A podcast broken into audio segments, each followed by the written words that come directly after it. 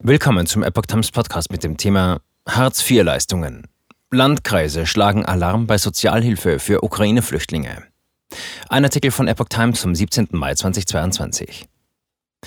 Die Landkreise schlagen Alarm beim geplanten Anspruch auf Hartz-IV-Leistungen für Flüchtlinge aus der Ukraine.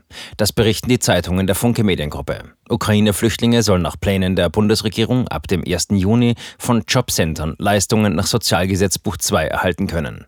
Doch die schnelle Umsetzung könnte an der Bürokratie scheitern. Grund sei ein Mangel an Spezialpapier, sagte der Präsident des Landkreistages Reinhard Sager den Funke-Zeitungen.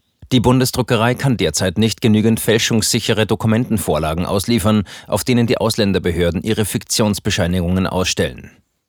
Die Bescheinigungen dienen als Nachweis für den Antrag auf eine Aufenthaltserlaubnis. Das mag sich anachronisch anhören, spielt aber im Jahr 2022, sagte Saga. Die Landkreise fordern vom Bund, dass die Jobcenter vorübergehend andere Bescheinigungen der Ausländerämter anerkennen können.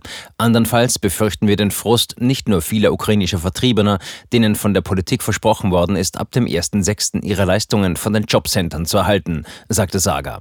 Auch die Beschäftigten in Ausländerämtern und Jobcentern würden sich einer Welle aus Unverständnis und Frust gegenübersehen. Der Bund solle pragmatisch handeln.